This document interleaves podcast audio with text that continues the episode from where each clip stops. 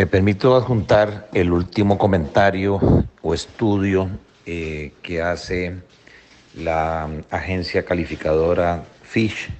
sobre el tema de Costa Rica.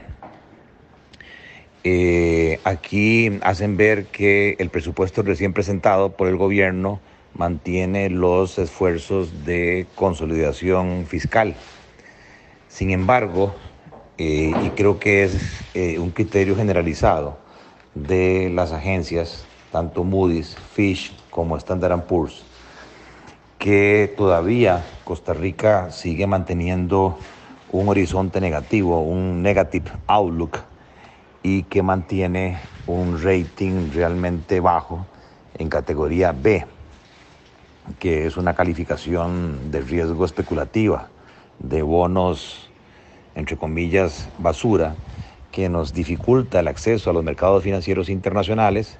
en cuanto a que eventualmente los plazos serían más cortos, 10 años, y las tasas de interés en este momento rondando en dólares 9, 10, 11%, cuando Panamá puede por su calificación tener acceso a 40 años con tasas fijas en el orden del 3-4%. Y de ahí la importancia de mostrar un buen comportamiento ante las agencias calificadoras, a pesar de que en el pasado gente importante de gobierno no le ha dado la relevancia a estas entidades. Las preocupaciones siguen rondando en cuanto a la incapacidad eh, o a la parálisis eh, que pone en peligro eh, el poder aprobar la legislación este, requerida para lograr la consolidación fiscal.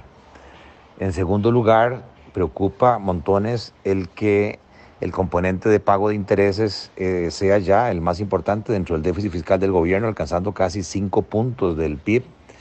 Eh, aquí adjunto un gráfico en donde,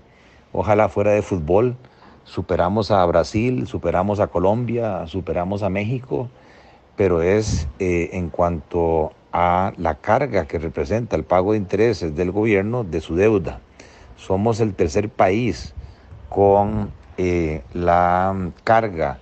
eh, financiera eh, más alta en comparación con otros países homólogos, incluso superando a el caso de, de Nicaragua y otros países vecinos. Y la otra gran preocupación es que el tema de los casos del COVID pues sigue aumentando y eso preocupa. Eh, sin embargo, las agencias siguen creyendo, bueno, al menos eh, Fish, en cuanto a que sí se puede lograr una consolidación fiscal que nos permita estabilizar y topar este, un máximo de deuda eh, de gobierno al PIB cercano al 70%, pero bajo unos supuestos fundamentales. El primero es un cumplimiento estricto y ninguna desviación permitida a la regla fiscal. Y ya todos sabemos que hay intentos en este presupuesto de entidades como el Consejo de Producción, el Ministerio de Educación, otros que tratan de salirse de la regla fiscal. El segundo elemento importante es que se supone que se va a dar una total implementación de las medidas de consolidación fiscal acordadas para lograr eh, esos objetivos a mediano plazo. Y también hay preocupación de que la implementación de estas medidas obviamente le va a corresponder a la nueva administración y señalan que eh, no hay claridad todavía en cuanto a eh, el partido que eventualmente llegue a ganar las elecciones y que por el contrario hay un altísimo porcentaje de la población que todavía no se define. Vean que esta gente le está dando un seguimiento estricto a todos los temas eh, relevantes. Y luego hay una frase aquí lapidaria en donde dice que Costa Rica tiene un largo récord de atrasar o de no pasar aprobaciones de medidas fiscales, incluyendo la ley de empleo público, incluyendo la autorización de fondos externos para sustituir deuda interna. Además, creen que las tensiones políticas muy probablemente se van a incrementar en cuanto a estas medidas de carácter fiscal eh, cuando inicie la campaña abierta política ahora en octubre. Estiman que eh, va a haber un mayor crecimiento en el 2021. Llama la atención que son más conservadores que el Banco Central. El Banco Central revisó y supuso que vamos a crecer del 2.9, lo subió a 3.9. En el caso de Fish son un poco más conservadores, consideran que podemos crecer 3.7 en el 21, pero lo que sí causa mm, eh, un poco llama la atención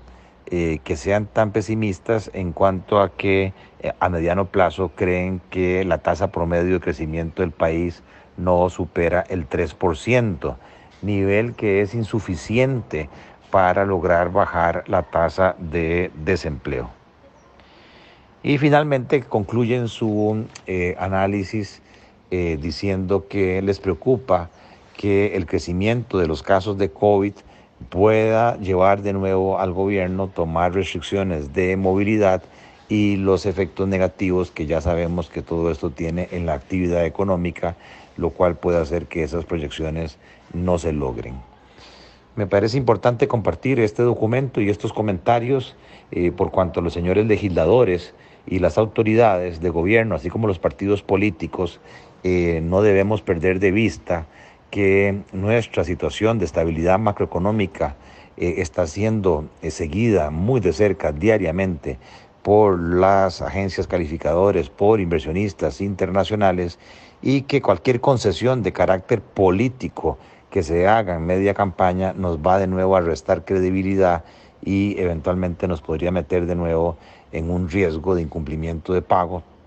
de nuestros créditos soberanos y meternos en una situación de nuevo de crisis económica, cosa que ninguno de nosotros queremos eh, y que por el contrario eh, deseamos que se cumpla la ruta de consolidación fiscal, ya sea con los proyectos de ley que se han propuesto o que se propongan eh, medidas alternativas que den los rendimientos necesarios para pasar de un déficit del 3.9 en el 2020 primario a un superávit eh, primario en el 2023 de eh, al menos el 1%, que es lo que haría que dejemos de seguir utilizando la deuda para cerrar los problemas de déficit fiscal aprobados en la, en la Asamblea Legislativa y tener que seguir acudiendo a los bonos de deuda interna mucho más caros y las distorsiones que nos causa ese desbalance fiscal en términos de tasas de interés más altas, tipo de cambio fluctuante, tasas de inflación, costos de servicios públicos, eh, distorsiones eh, competitivas y todo esto afecta obviamente el bienestar de las familias y también la seguridad